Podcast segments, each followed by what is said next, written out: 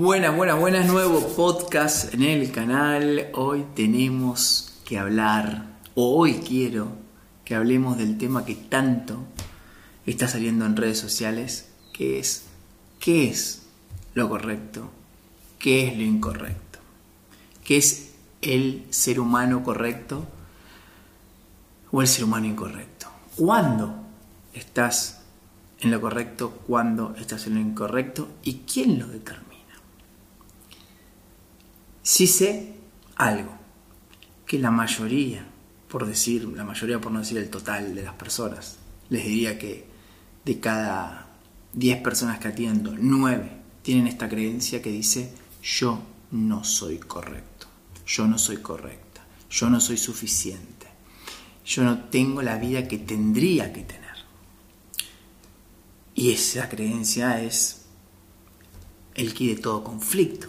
Si sos biodescodificador o si querés empezar a biodescodificar, sabe que el mayor conflicto que puede experimentar un ser humano es estar en este momento, en este instante, sintiendo que lo que está viviendo no es correcto, que lo que está viviendo es incorrecto.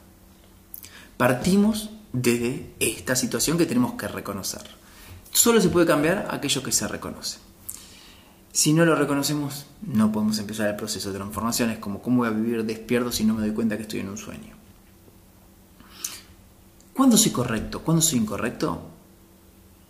Cuando tengo ganas. ¿Qué significa esto? Cuando tengo ganas de vivir íntegramente, puedo decidir vivir íntegramente. Cuando no estoy viviendo íntegramente significa que no estoy en coherencia con mis creencias nucleares, con mis principios, ahí estoy siendo incorrecto. Claro, para el mundo esto es totalmente distinto. Correcto, incorrecto, depende la tendencia política, depende la tendencia de discurso, depende la tendencia de la moda, depende la tendencia de lo que está bien visto, lo que está mal visto para un grupo que tiene acceso a la masividad, básicamente. Si hay una persona que tiene acceso a la masividad y esa persona hace una bajada de línea o esa persona dice cómo deberían ser las cosas a partir de este momento, y hay personas que no son íntegras, que no tienen principios y sienten empatía con esa persona, por lo general son las víctimas, por lo general son las personas que se victimizan, por lo general son las personas que no tienen amor propio, se empieza a generar una conciencia o una inconsciencia colectiva de qué es correcto y qué es incorrecto. Fíjate que a lo largo de la historia de la humanidad podemos ver que cosas que antes eran correctas ahora son incorrectas y cosas que antes eran incorrectas ahora son correctas.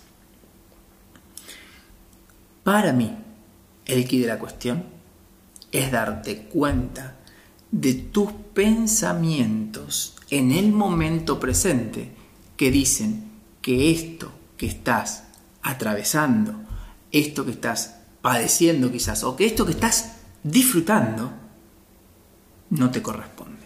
Ahí se produce la herida.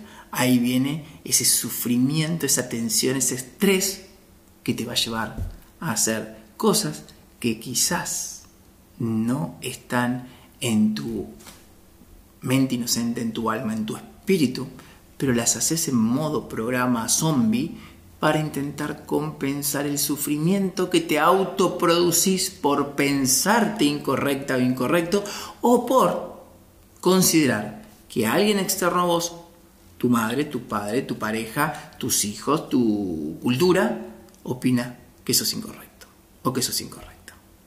Me quiero ir de viaje y la familia dice, ¿cómo vas a gastar ahora que estamos en crisis? Me quiero separar. ¿Cómo te vas a separar si recién te casaste? Quiero ir a la luna. ¿Cómo vas a ir a la luna si nadie va a la luna? Entonces, la primera biodescodificación que tenés que hacer es determinar, escribir cuáles son los pensamientos que tenés a lo largo del día que te ponen en estrés. Es muy fácil, lo chequeas con el corazón. Cuando tenés un pensamiento y tu corazón se acelera, estás en estrés. Cuando tenés un pensamiento y tu corazón se relaja, estás en relajación. Es tan simple como eso.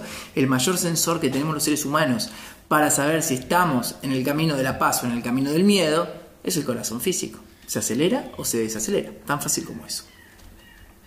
Segundo punto, observar. estos pensamientos que anoté, estas creencias que tengo, ¿realmente las estoy eligiendo?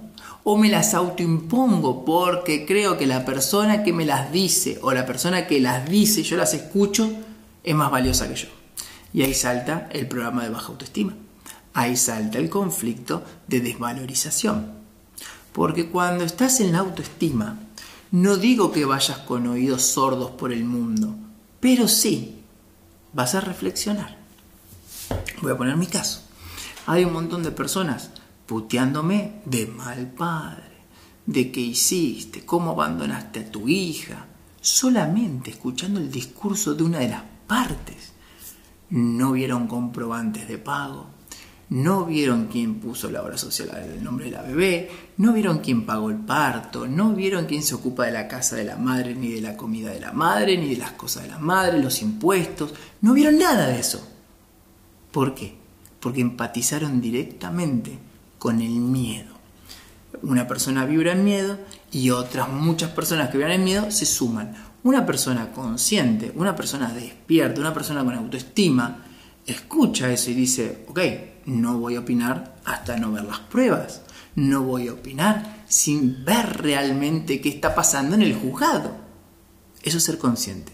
Y este caso lo traigo porque cuando venga tu pareja a decirte algo de otra persona o de sí mismo, de lo que sea, antes de hacer un juicio, observa, espera. Cuando vengan tus, compañeros de trabajo a hablar mal de otro compañero de trabajo, no hagas juicio, observa, espera, busca las pruebas, la autoestima te saca de la reacción a la meditación. Y cuando pasamos de la reacción a la meditación empezamos a transformar todo nuestro sistema de pensamiento y de nuestras emociones.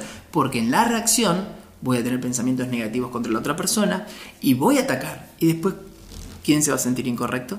El que ataca.